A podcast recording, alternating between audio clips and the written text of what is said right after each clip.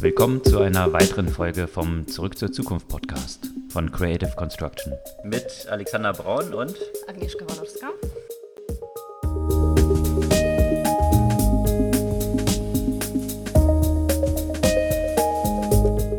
Was gab's Neues letzte Woche?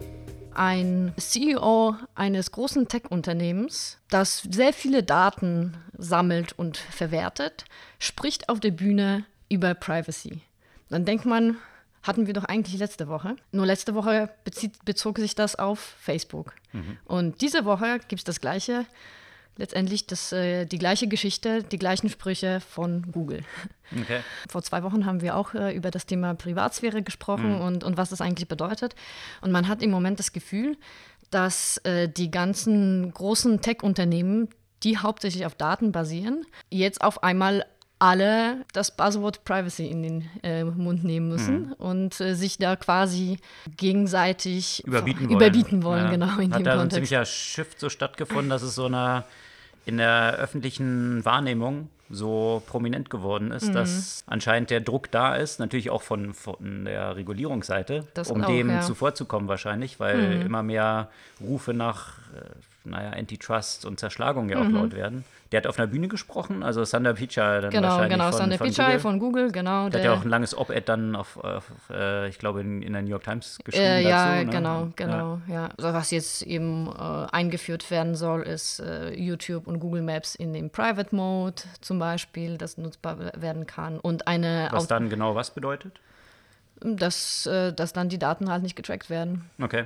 Ja, ähm, und äh, das gleiche, mm, und zum Beispiel, dass automatisch nach einer gewissen Zeit die Google-Historie gelöscht werden soll. Ähm, ja, das, das haben die auch angekündigt, ne? Im ja. Gegensatz zu Facebook, die genau. ja schon lange irgendwelche Sachen ankündigen, was genau. demnächst mal irgendwann endlich kommen soll und eigentlich ja. schon lange kommen sollte, ja. dass so eine automatische Verfallzeit für die ganzen mhm. Daten da verknüpft ist bei Google. Ne? Genau, genau. Mhm.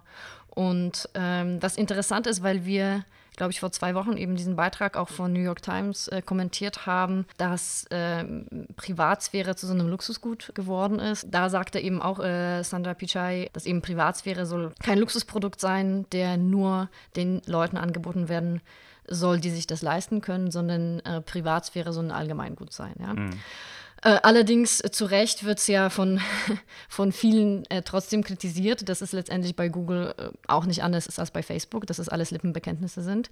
Und äh, das sind alles so sehr aufgeblähte Aussagen sind, die allerdings nicht unbedingt äh, wirklich einen Einfluss oder Auswirkung auf deren Geschäftsmodelle haben.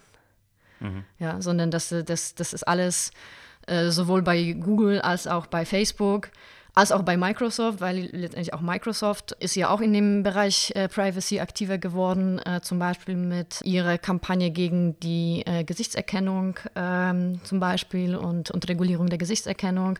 Äh, Apple ja das Gleiche, dass, dass ja quasi also alle auf einmal auf der Grundlage von, von Privatsphäre sich irgendwo so in den Web Wettbewerb begeben, aber ähm, letztendlich ändert das nicht so viel an den Geschäftsmodellen. Und wie das von einem äh, kritisiert wurde, eben in dem, ich glaube, das war in dem New York, New York Times Beitrag, der meint, das ist so, so ein bisschen äh, wie wenn man Männern, die, die die ganze Zeit eher frauenfeindlich waren, auf einmal auf die Schulter klopft, weil sie jetzt auf einmal anfangen, Frauen zu respektieren. Mhm. So, so ein bisschen dieses, äh, okay.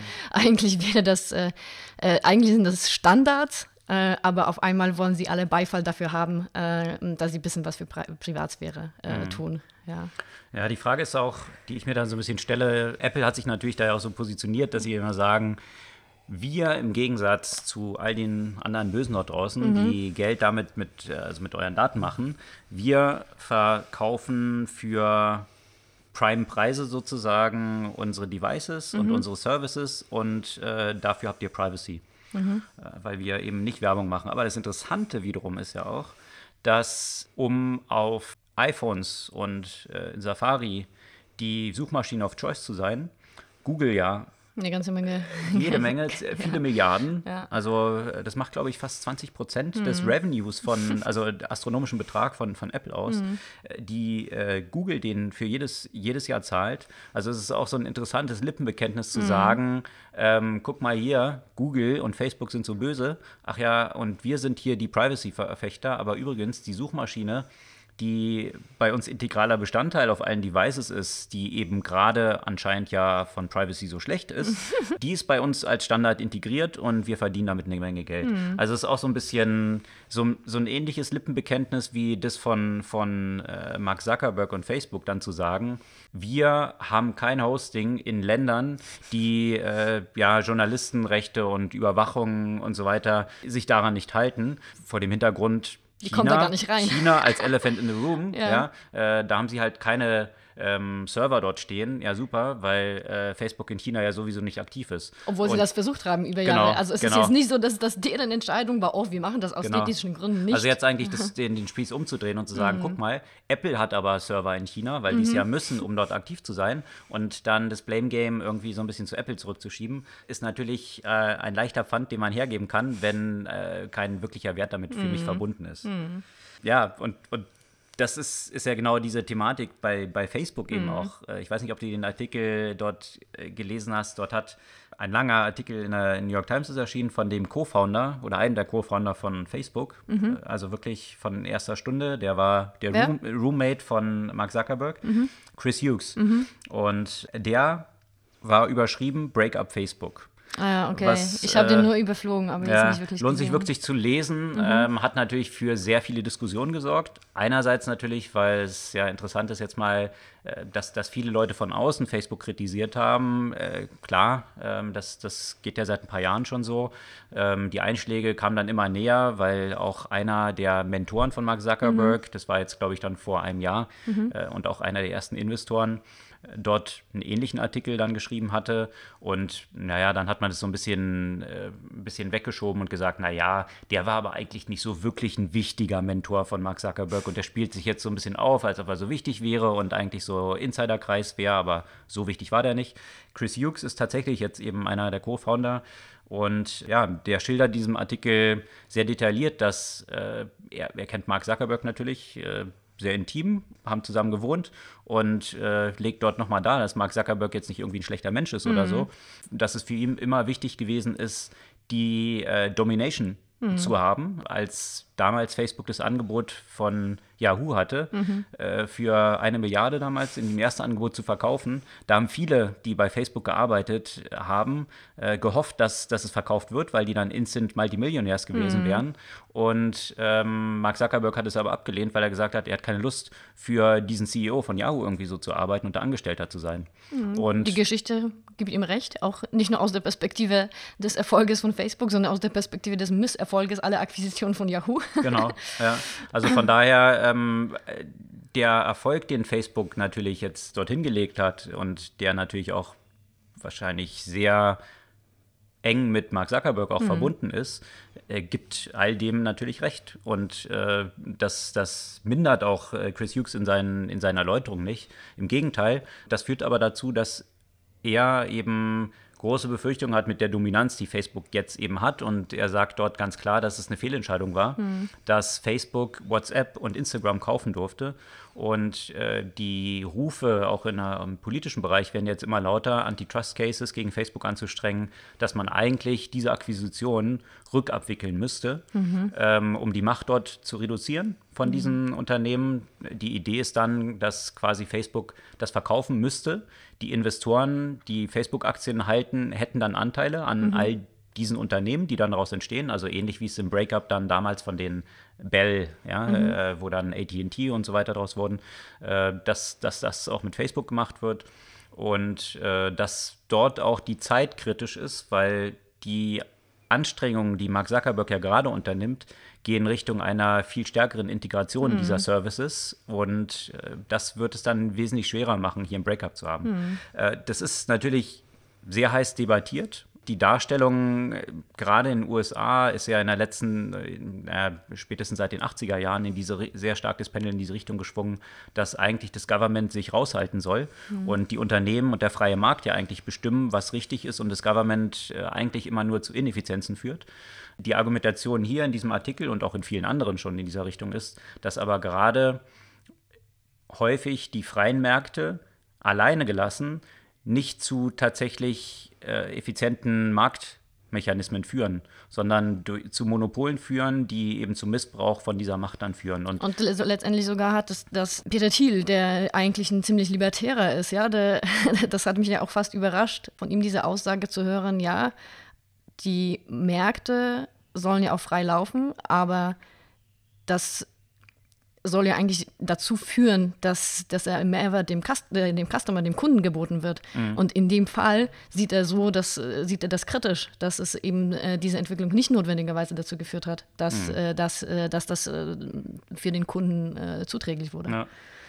Und die Beispiele, die dann noch immer genannt werden, mhm. als jetzt hier auch in diesem Artikel, ist ja auch dieser Case gegen Microsoft, ja, in, mhm. den, in den 90er Jahren, wo es ja dann darum ging, Microsoft hat den Internet Explorer eben so integral mit Windows gebündelt, dass Netflix dann damals gar keine Chance mehr hatte Netscape. und aus dem äh, Netflix das Netscape gar keine Chance hatte, eigentlich in diesen Markt zu kommen oder diesen Markt zu behalten, den mhm. Netscape ja am Anfang hatte. Mhm. Und letztendlich hat es ja keinen Breakup dann gegeben von Microsoft. Aber allein diese Anstrengung in diesem Antitrust-Verfahren gegen Microsoft haben in dieser Argumentation dazu geführt, dass Microsoft viel vorsichtiger gewesen ist, in all den Business-Anstrengungen, die es unternommen hat, eben nicht noch zusätzlich äh, Wasser auf diese Mühlen zu gießen. Mhm. Also dass allein so ein Verfahren schon dazu führt, dass die Unternehmen eben nicht mehr so rigoros unterwegs sind, wie sie es derzeit sind. Und es gibt natürlich viele Diskussionen darum. Ist mhm. Breakup dann die Lösung? Also gibt es auch einen anderen guten Artikel, also diesen Artikel von Chris Hughes, äh, Co-Founder von Facebook, lohnt sich auf jeden Fall zu lesen, posten wir auch äh, wie immer äh, alle Artikel, über die wir im Podcast sprechen, auf unserer Blogseite vom, vom Podcast. Ähm, gibt natürlich dann auch Reaktionen darauf, äh, wo dann diskutiert wird, okay, was sind denn die Hauptprobleme eigentlich? Wird dann runtergebrochen, äh, es sind eigentlich drei Hauptprobleme von Facebook. Einerseits, ähm, dass sie so viel persönliche Daten aggregieren. Das andere ist, dass sie dann so einen überbordenden Einfluss auf die Kaufentscheidung und auf das, was Leute lesen haben. Und die dritte, ähm, dass sie Rivalen aufgrund dieser ganzen Daten, die sie haben und die Plattformen, die sie bilden für diese anderen Unternehmen, äh, damit dann Wettbewerb eigentlich beschränken. Mhm. Also das sind so diese drei Dimensionen und da stellt sich die Frage, ähm, jetzt aus der Perspektive des Breakups, werden diese Probleme damit gelöst oder was ist das beste, äh, der beste Mechanismus, um diese Probleme zu lösen? Und ist dann tatsächlich so ein Antitrust das mhm. Thema? Also sicherlich eine Diskussion, die uns noch eine ganze Weile begleiten wird. Mhm.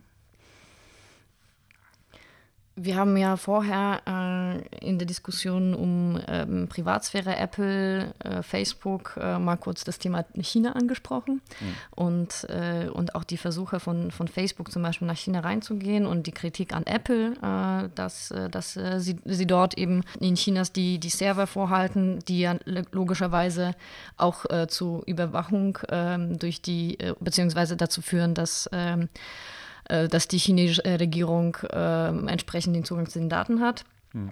Da gab es einen sehr langen Beitrag zum Thema Inside China's Massive Surveillance Operation. Ich weiß nicht, ob du den gelesen hast. Das ist, ähm, nee. da geht es äh, vor allem über die ähm, Überwachung von den Uiguren mhm. und äh, welche Ausmaße das dann tatsächlich äh, auch durch die Nutzung von unterschiedlichen Technologien genommen hat. Ähm, und ähm, angefangen hat das, äh, das Ganze natürlich mit WeChat, mhm. was den Leuten am Anfang nicht so ganz bewusst war, wie WeChat äh, von der Regierung überwacht wird. Also welche Kanäle für die Regierung noch existieren, um all das, also. Genau. Mhm. Und da gab es ja initial, also äh, anfänglich bei, ähm, bei WhatsApp recht, äh, nicht bei WhatsApp, bei, bei WeChat naja, recht ungefilterten Austausch äh, zum Beispiel zwischen den Mitgliedern der, der, der, uigurischen Community und so weiter, bis äh, die äh, Regierung ähm, sich 2014 äh, entschlossen hat, da so eine Taskforce zu gründen, äh, die dem quasi ein Ende setzen sollte. Äh, also das äh, so richtig hat es äh, wohl erst 2014 gestartet, dass das so dermaßen von der Regierung ähm, nicht nur überwacht wurde, sondern auch zu Konsequenzen geführt hat. Mhm. Das, das hat dazu geführt, dass eine ganze Menge ähm, Uiguren da ähm, zum Beispiel äh, verhaftet wurden. Das hatte, Spricht ja dann von Camps von über genau, einer Million Uiguren, die dort irgendwie interniert sind. Genau, also, genau. Und ähm, viele, viele Uiguren ähm, flüchten oder wandern dann halt in die Türkei aus, mhm. äh, weil das ja quasi auch ein Turkvolk ist. Und in dem Moment, äh, da gibt es hier zum Beispiel eine Geschichte von, von einer, einer Frau, die, die äh, in die Türkei ausgewandert ist. Äh, in dem Moment haben sie ja quasi alle Bekannten aus WeChat gelöscht, weil sie ja mm, Konsequenzen befürchtet haben. Sie konnte eigentlich gar nicht mehr in Kontakt treten, auch zu, mit ihrer Familie, ihren Freunden, weil ähm, Kontakte aus einem, Ausländ aus, von einer ausländischen Telefonnummer quasi nicht explizit verboten sind, aber eigentlich auch sofort mit Verhaftung enden. Mhm. Und, und das ist ja nur die eine Sache. Äh, dann hat es äh, angefangen, etwa 2013 schon, mit äh, Gesichtserkennung. Mhm. Ja, da hat ja China immer mehr eben Gesichtserkennung eingeführt und äh, was ja eben auch besonders ähm, an den Uiguren angewendet äh, wird und äh, um sie zu kontrollieren. Und noch eine Stufe weiter geht es. Letztendlich sind sie alle verpflichtet worden, äh, DNA und Blutproben abzugeben, sodass, ähm, sodass die Überwachung quasi äh, komplett stattfinden kann. Also dass, dass quasi komplette biometrische Daten von, von der gesamten Population erfasst werden. Und äh, Stimm, Stimmerkennung auch noch dazu. Also Stimmproben müssen da auch noch abgegeben werden. Also letztendlich können die Leute anhand allen möglichen Daten zu jeder Zeit überwacht, äh, mhm. erkannt und letztendlich verhaftet werden. Und, also Big äh, Brother in Real Life, was man natürlich Aber wirklich, dann, aber mhm. wirklich, äh, mhm. ja. Das knüpft ziemlich genau an einen wirklich extrem empfehlenswerten Artikel ein, den ich gelesen habe, der im Wired Magazine mhm. erschienen ist da geht es um Extremismus mhm. und um Extremismusforscher. Und äh, auch die Ernüchterung, die eigentlich stattgefunden hat. Ich kann mich auch noch erinnern, ging mir genauso. Ähm, ein Buch, was, was ich, naja, wann war das? Wahrscheinlich so Anfang der 2000er Jahre, total faszinierend fand, war The Wisdom of Crowds mhm.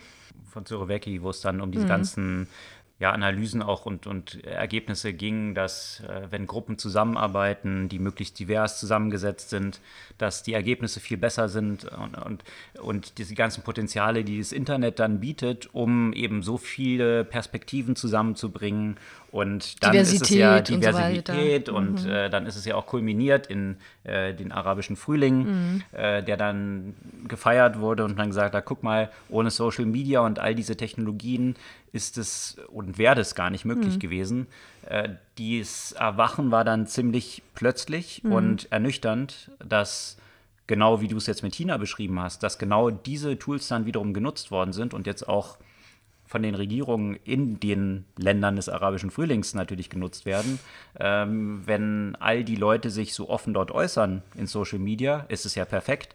Ähm, dann hat man es ja gleich dokumentiert, wer diese Leute sind und äh, mit den entsprechenden Konsequenzen. Mhm. Also, und das schildert dieser Artikel sehr anschaulich, dass selbst die Leute, die damals Anfang der 2000er so die Skeptiker oder Pessimisten geworden, äh, gewesen sind, noch lange nicht die negativen Konsequenzen eingeschätzt haben, die es heute tatsächlich hat.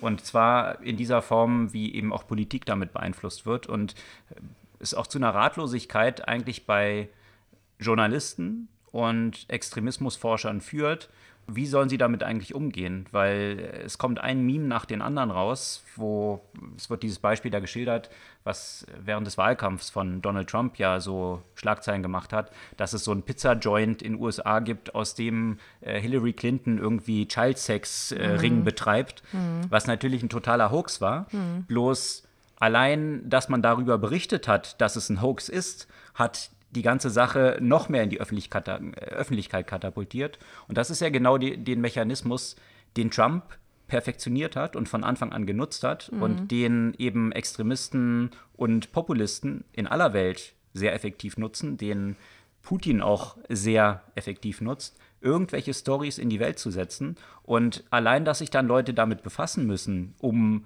die zu widerlegen, dass es halt gar nicht stimmt, liefert ja mehr Luft für diese Stories und sie verbreiten sich umso mehr. Und das ist genau diese Schwierigkeit. Wie sollen Journalisten damit umgehen? Sollen sie es einfach Lassen. gar nicht, gar nicht drüber berichten, weil es die Story noch weiter mhm. verbreitet? Also wie, wie geht man damit um? Und das, ähm, das schildert dieser Artikel sehr gut, dass, dass so ein Automatismus von, von verstärkenden Signalen äh, dort, dort mit verbunden ist Und so richtig eine Antwort gibt es derzeit nicht, wie, wie damit umzugehen ist. Nee. Facebook hat jetzt sogar von der Perspektive der Europawahl so ein Fact-Checking-Team äh, in Dublin eingerichtet.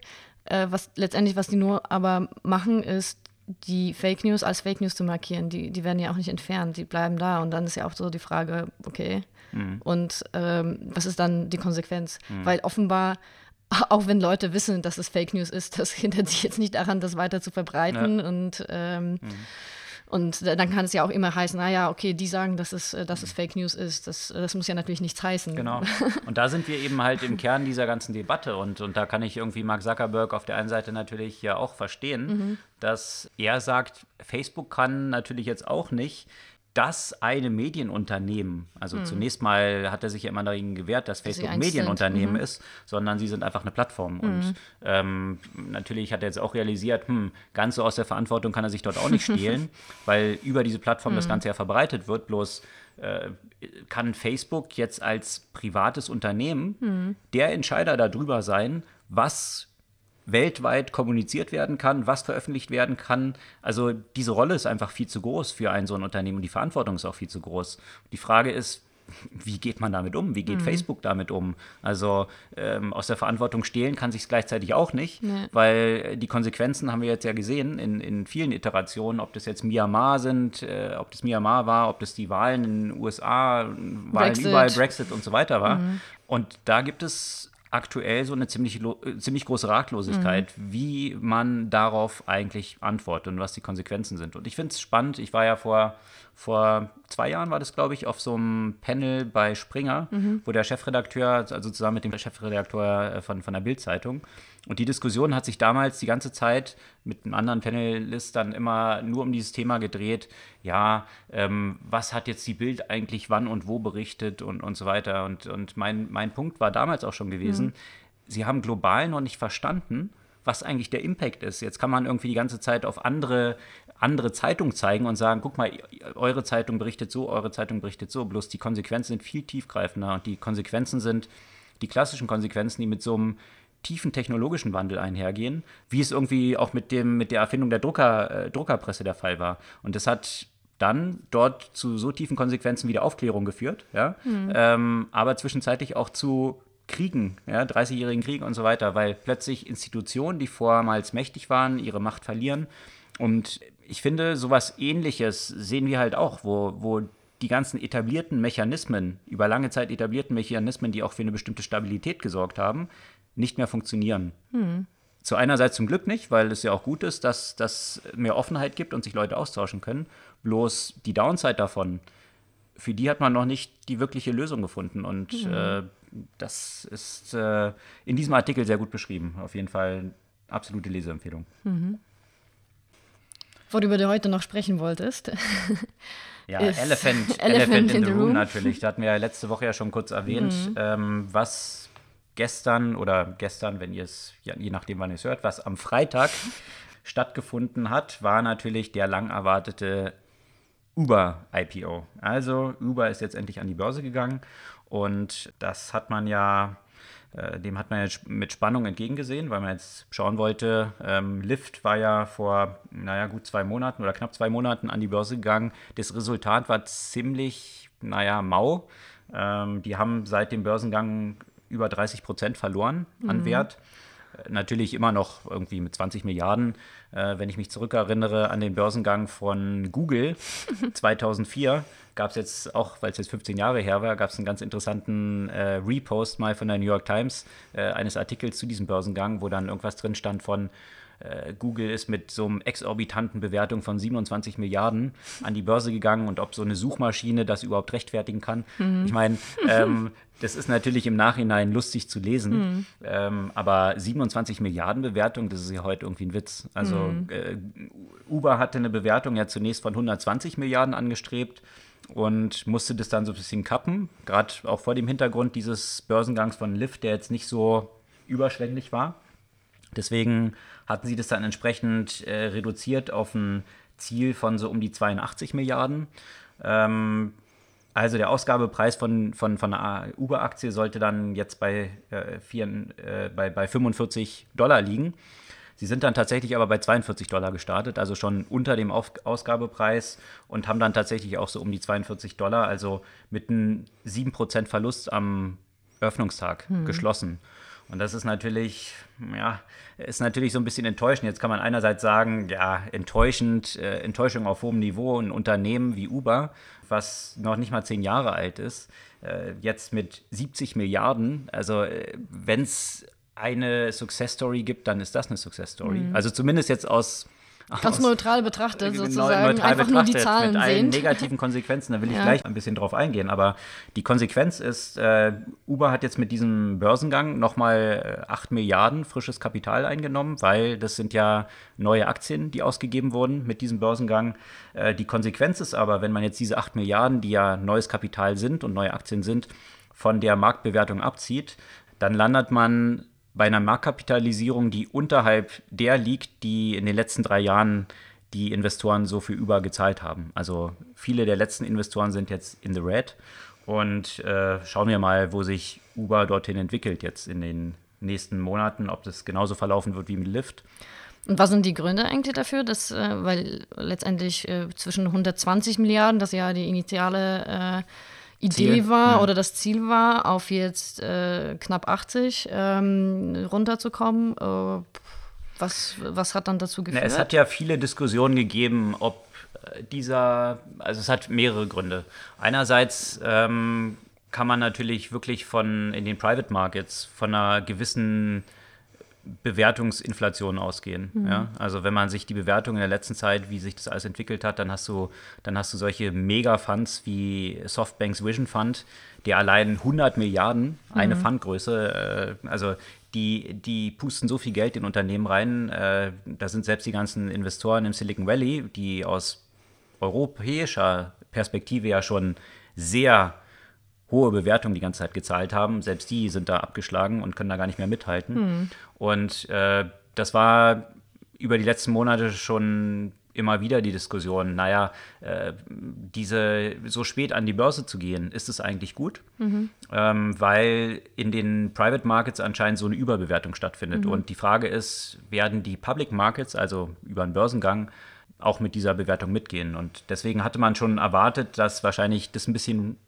zu stark bewertet mhm. war, gerade vor dem Hintergrund, dass Uber ja phänomenal Geld verliert mhm. und es auch nicht äh, so einen klaren Pfad dahin gibt, irgendwann mal Geld zu verdienen. Also man, haben wir auch letzt, die letzten genau. Wochen irgendwie drüber also gesprochen. Also jetzt wiederum mhm. zurück zum Börsengang von, von Google vor 15 Jahren. Google hat damals schon einen Gewinn gemacht, ja, ist profitabel gewesen.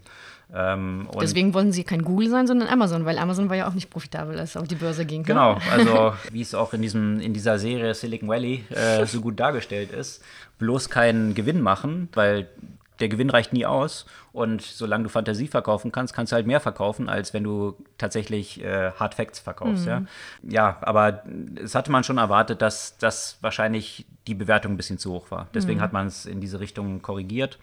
Und jetzt zeigen die Public Markets natürlich nochmal, dass selbst diese Annahme ein bisschen zu hoch war. Und äh, ja, jetzt werden wahrscheinlich die Investoren, die über die letzten drei Jahre dort in Uber investiert haben, hoffen, dass es nochmal nach oben geht, weil aktuell stehen sie mit einem Verlust da. Mhm. Softbank hat hier so ein bisschen eine Sonderposition, weil die äh, viel äh, der, ähm, der Investments, die Softbank getan hat, über Aufkauf von, von Aktien von existierenden Shareholdern äh, getan hat und die waren zu einer niedrigeren Bewertung. Also Softbank ist äh, positiv aktuell, ein paar anderen geht es nicht so.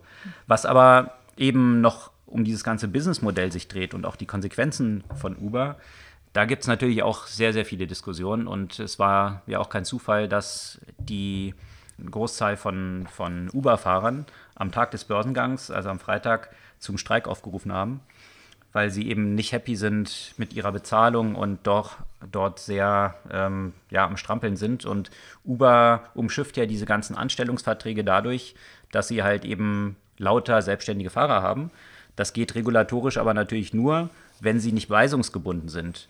Und clever, den cleveren Mechanismus, den Uber da erfunden hat, dass sie nicht weisungsgebunden sind, ist, dass jeder ja machen kann, was er will.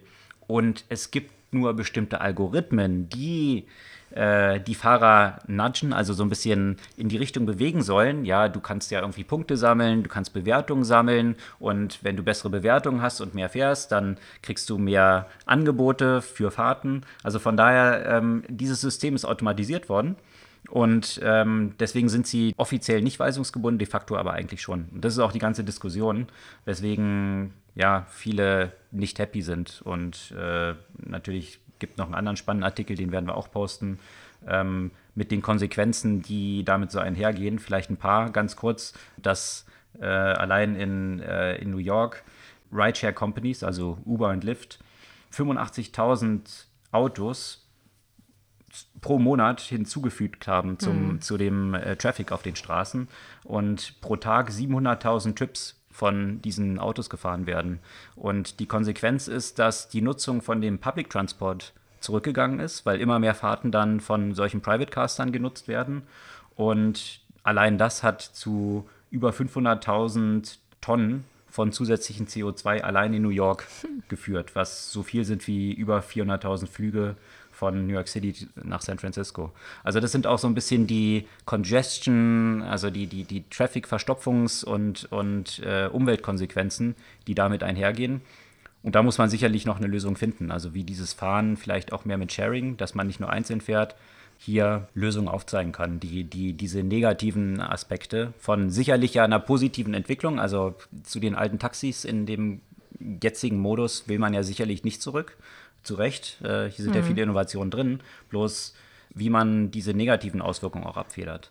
Spannend ist es aber eben zu sehen, ja. Also, mhm. äh, Und vor allem, also das ist ja auch ein interessanter Gedanke, wenn man eben auch über die Zukunft mit, äh, mit den selbstfahrenden Autos denkt. Ne? Weil das ist ja auch immer so ein bisschen der Argument von, von vielen Kritikern. Wird das genau auch dazu führen, dass, äh, weil wenn du natürlich selbstfahrende Autos hast, warum sollst du nicht noch mehr von denen jeden haben? Jeden Kurztrip sowieso. Weil du kannst ja Zeit. jeden Kurztrip mhm. so machen ja. und äh, dass es ja auch noch mehr zur Überfühlung der mhm. Städte äh, gehen wird. Und deswegen also finde ich dann solche Modelle wie zum Beispiel in Berlin äh, der Berlkönig, der ja immer mehrere Leute zum Beispiel mhm. mitnimmt. Mhm. Ähm, vielleicht muss es in diese Richtung gehen, weil das funktioniert ja auch wunderbar und genau. ähm, es gibt weniger Trips dadurch. In diese Richtung oder was auch die Diskussion ist, ähm, wovon diese Ridesharing-Services natürlich profitieren, ist, dass die Nutzung der Straßen ja gratis ist. Mhm. Und ähm, ja. das ist auch die eine Idee. Also man hat es in London ja eingeführt schon, diese, ähm, diese Fahrten in die Innenstadt kosten halt Geld. Mhm. Und indem man die Preise, indem man, äh, weil letztendlich sind es ja Kosten, die entstehen. Mhm. Ja? Nutzung von Straßen, klassisches öffentliches Gut, was nach ökonomischer Theorie, wenn kein Public Preis damit verbunden mhm. ist, immer zu Übernutzung führt. Mhm. Und deswegen ist es auch kein, äh, ist es auch keine Lösung, weitere Straßen zu bauen. Wenn diese Straßen gratis sind, werden sie wiederum auch dazu führen, dass eigentlich, wenn es weitere Straßen gibt, der Preis der mhm. Nutzung eigentlich nach unten geht, weil weniger Stau ist, mhm. ähm, was dazu führt, dass es mehr Leute nutzen, was wiederum zu mehr Stau führt. Also von daher die Konsequenz immer Stau ist, solange äh, diese Systeme eben oder die Straßen kostenlos sind. Also das ist die Diskussion, die auch angestrengt wird, dass man sagt, man muss halt den Preis der Nutzung erhöhen. Dazu hat man ja aber in Deutschland ja auch immer wieder, wird man immer wieder Diskussionen haben, ne? Und zwar eigentlich auch von der Seite, die eigentlich sonst immer für Umweltschutz äh, plädiert, äh, weil das dann natürlich auch noch zu noch mehr Ungleichheit führen wird, weil sich natürlich nur diejenigen, die sich das leisten können, dann äh, hm. eben die Möglichkeit haben werden, zum Beispiel in ja. die Innenstädte reinzufahren. Ja. Also wirklich natürlich ein komplexes Problem, mhm. ja. Also dieses klassische Public, Public Good Dilemma. Mhm was man, was man sich anschauen muss. Mhm. In jedem Fall äh, all diese positiven Aspekte, die negativen Aspekte, ein großes Feld, was mhm. sich dort auftut und was sich auch so schnell nicht lösen, von selbst nicht lösen wird. Gerade eben, wie du es gesagt hast, wenn man es jetzt noch weiter denkt, Richtung Autonomie von Fahrzeugen. In jedem Fall ist es natürlich aber eine phänomenale Success Story. Also wenn man sich jetzt anschaut, Uber war dann äh, jetzt mal umgerechnet zum Börsengang jetzt mit 67 Milliarden Euro bewertet. Daimler steht aktuell bei 60 Milliarden. Hm. Also innerhalb von neun Jahren mal einfach Daimler in der Marktbewertung überholt und diese Bewertung auch am Markt äh, verteidigt. Also jetzt nicht nur in Private Markets. Mhm. Wirft natürlich aber ein interessantes Licht ähm, auf die nächsten Börsengänge, die jetzt so anstehen. Gerade Stichwort WeWork, bin ich ja ein großer Fan not, äh, von. Äh, bin ich mal gespannt, äh, welche Konsequenzen das dann auf die, auf die Marktbewertung von WeWork und die Ausblick, den Ausblick auf den Börsengang hat. Mhm. Diese Woche war ziemlich voll mit langen Beiträgen und ein von diesen langen Beiträgen war von äh, Don Norman. Sagt dir der Name was? Der ist doch so dieser Usability-Papst, Ja, oder? genau. Also das Buch äh, Design, The Design of Everyday ja, Things, genau, das ist ja quasi genau. so ein Design, Customer Experience Klassiker. Klassiker. Ja. Und ähm, der war unter anderem ähm, bei Apple, mhm. äh, einer der frühen Designern. Und ähm, er ist mittlerweile 83 okay. und schreibt über ein interessantes Thema, mit dem wir uns in der Branche jetzt relativ selten beschäftigen, weil ja, es ist jetzt nicht unbedingt sexy, Produkte für alte Leute zu machen, um das jetzt so flapsig auszudrücken. Ne? Achso, der ist so jetzt wie im Silicon Valley typisch. Also wenn man Teenie ist, dann äh, erfindet man Dating-Plattformen und, und so weiter. Und jetzt ist er älter und jetzt fokussiert er sich auf Produkte für Alte? Oder? Nee, nee, also da, darum geht es nicht, dass er sich darauf fokussiert, sondern der, der, der schildert ja dieses Thema und ich glaube, da hat er recht, weil ähm, an so einem Thema hatten wir zum Beispiel auch schon mal mit einem Kunden gearbeitet. Das ist eine, ähm, nicht nur, dass die äh, Lebenserwartung ja immer wieder nach oben geht, äh, sondern, sondern die Leute werden ja auch immer gesünder im Alter und mhm. immer mobiler im Alter und immer aktiver.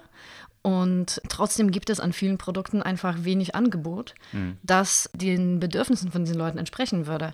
Und er meint ja eben so, wenn dann irgendwelche Firmen Produkte für ältere Leute rausbringen, dann äh, ist es gleich äh, hässlich und, äh, und irgendwie stupide und äh, hat dann nur so eine simple Funktion.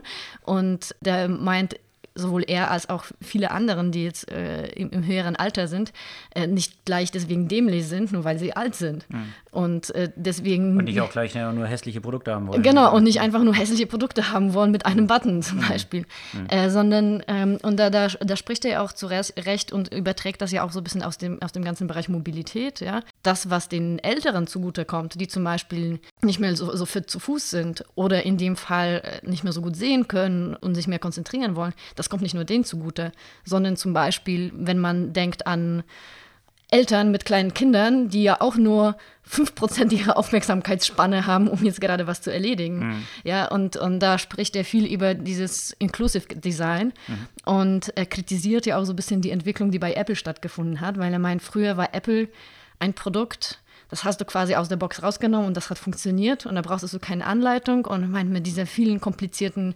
Gesten und so weiter, Gestensteuerung, ähm, findet er, dass es ähm, nicht mehr ganz so intuitiv ist mhm. und äh, setzt da aber so ein bisschen. Längeren Lernprozess erfordert. Genau, dann. längeren Lernprozess erfordert und halt eben nicht so nicht so ganz, äh, ganz einfach für, für, für jeden zugänglich ist. Und ähm, ein der, der möglichen Themen, die er dann natürlich auch sieht, ist, ist das Thema ähm, Voice und eben äh, Sprachsteuerung, mhm. weil er meint, also so vieles, vieles sonst erfordert zu viel so Augen-Hand-Koordination, mhm. das zum Beispiel eben im Alter nachlässt. Da, da sieht er auf jeden Fall eine, eine Möglichkeit. Ich finde es halt interessant, weil, weil, weil das ist wirklich ein Markt, was, äh, was ein bisschen stiefmütterlich behandelt wird. Dabei ist es wirklich ein Markt, das einfach immer größer wird. Auch gerade auch was die, äh, was Mobilitätsprodukte ist, äh, angeht, aber auch was digitale Produkte angeht, weil immer mehr von, von den Älteren sind halt online. Und äh, mhm. das ist ja quasi online die, die am meisten wachsende Gruppe.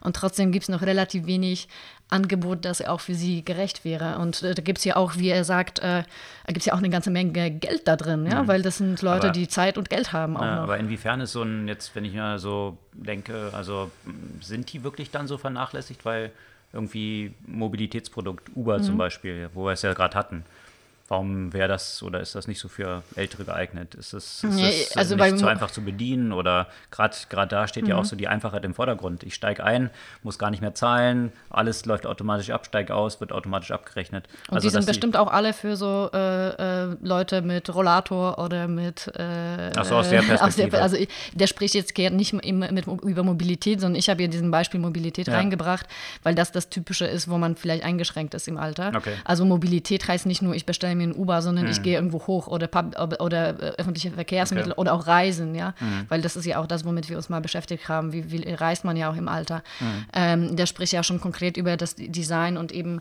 zum Beispiel Kontrast ist häufig das Problem, kleine Schriftarten sind das Problem und so weiter mhm. und, äh, und eben diese viele Gesten, die nicht mehr so einfach sind, wenn man, äh, wenn man nicht so eine hohe äh, Auge-Hand-Koordination hat und, äh, und diese Themen und ich glaube, das ist äh, also ich weiß eigentlich noch fast zu wenig darüber, weil Mhm. ähm, das ist vielleicht für jemanden, der 30 ist, jetzt nicht so einfach sich vorzustellen. Ähm, und, Was da die äh, Challenges Was sind, da so die ja. konkreten Challenges sind. Deswegen finde ich halt interessant, äh, das aus seiner Perspektive Mhm. auch noch zu betrachten. Und parallel kann ich ja noch natürlich das Buch empfehlen. The Design of Everyday Things. Ist schon ein bisschen älter, aber schon absoluter Ja, Klassiker. Design-Klassiker. Ja, Genau. Ähm, ja, lange Artikel gab es tatsächlich eine ganze Menge, aber eben auch super interessanter. Ein weiterer, der wirklich, also wirklich so Internet und nicht nur Internet, äh, E-Commerce, Shopping History schlechthin ist, äh, die sollte man dringend lesen oder die, den Artikel sollte man dringend lesen über Amazon und die Einführung von Amazon Prime. Und das war ja seit 2005 gibt es ja Amazon Prime. Und äh, die Idee ist eigentlich im Herbst 2004 erst entstanden. Durch einen Mitarbeiter von Amazon, der irgendwie sehr perfektionistisch war und äh, das hat ihn halt immer genervt, wie dieser Shopping-Prozess eigentlich abläuft. Ja, man muss halt so viele Schritte machen und dann Versandoptionen auswählen und dann konnte man aber auch irgendwie das irgendwas dazu buchen. Also war einfach viel zu kompliziert. Und er hatte dann die Idee, warum könnten die Leute nicht einfach upfront einen Betrag zahlen und dann ist das als Standard-Shipping eingestellt und dann braucht man nur noch einen Klick machen und das läuft automatisch. Ja? Und man muss für die Shipping nichts mehr zahlen. Das war so die erste Idee. Da er, muss man ja bei Amazon dann immer machen, so einen so einen, äh, Dreiseiter draus machen und hat den äh, Jeff Bezos vorgestellt und der war dann davon, also erstmal haben alle Leute gedacht, ist der crazy, einfach irgendwie upfront Shipping und so, ähm, wird sich ja gar nicht rentieren. Und äh, Jeff Bezos war davon total begeistert und gesagt, aber wir müssen es eigentlich noch besser machen. Es geht nicht nur darum, dass man upfront was bezahlt und dann gratis Shipping hat, sondern das Shipping muss auch schneller werden. Ja? Und das haben die dann eben kombiniert und dann hat Jeff Bezos gesagt, so, okay, und dafür habt ihr jetzt sechs Wochen Zeit, das umzusetzen, weil äh, das war um Weihnachten rum, als sie sich dazu getroffen hatten. Und Ende Januar sollte eigentlich dann schon die Verkündung der vierten Quartalsergebnisse sein. Und bis dahin, da wollte er es auch gleich mit ankündigen. Und das hat dann innerhalb von Amazon einen unglaublichen Rush erzeugt. Aus sämtlichen Abteilungen wurden Mitarbeiter rausgezogen, weil das das Projekt war. Und war natürlich auch sehr umstritten internes Projekt, weil es natürlich eine ganze Menge Geld auch kostet, jetzt einfach mal upfront irgendwas zu bezahlen. Es war jetzt noch nicht in jeder Hinsicht in allen möglichen Ausprägungen durchkalkuliert, sondern es war halt ein Bauchgefühl dann auch von Jeff Bezos, dass er gesagt hat, wir müssen unsere besten Kunden eigentlich diese Leistung bieten und damit in Konsequenz das erzeugen, dass Shipping keine Rolle mehr spielt und damit ähm, sie eigentlich gegenüber der Kon Konkurrenz auch abgrenzen. Und genau das ist auch eigentlich dann das Ergebnis gewesen. Ja? Also, dass, dass die Entscheidung darüber, was Shipping jetzt kostet, überhaupt keine Rolle mehr spielt, sondern die Leute automatisch dann bei Amazon einkaufen. Und ja, damit hat es äh, die Psychologie vom Online-Shopping und E-Commerce grundlegend geändert. Also, und Amazons Aufstieg zu dem ziemlich befeuert, was sie heute sind. Also interessantes Inside-Piece mit, äh, mit vielen, vielen spannenden Stories rund um diese Entwicklung von Amazon Prime. Was gibt es sonst noch für Themen? Ich glaube, es gibt noch ein paar, aber die Zeit ist so langsam äh, ziemlich fortgeschritten. Ich glaube, wir sollten mal langsam viele, viele lange. Artikel, ähm, viel zum Lesen. Wir posten das alles und äh, freuen uns auf euer Feedback. Nochmal zusammenfassend, weil wir haben heute zwei Bücher erwähnt. Einmal hast du ja von James Surowiecki die äh, Wisdom of Crowds. Wisdom of Crowds und einmal äh, von äh, Don Norman äh, The Design of Everyday Things. Also auch noch, wenn einem die Artikel zu kurz sind, kann man das Kann man mit sich Büchern noch vertiefen. beliebig verlängern. Genau. Wir hören uns nächste Woche wieder und freuen uns auf euer Feedback, eure Likes und Abos. Bis dahin. Bis dann, tschüss.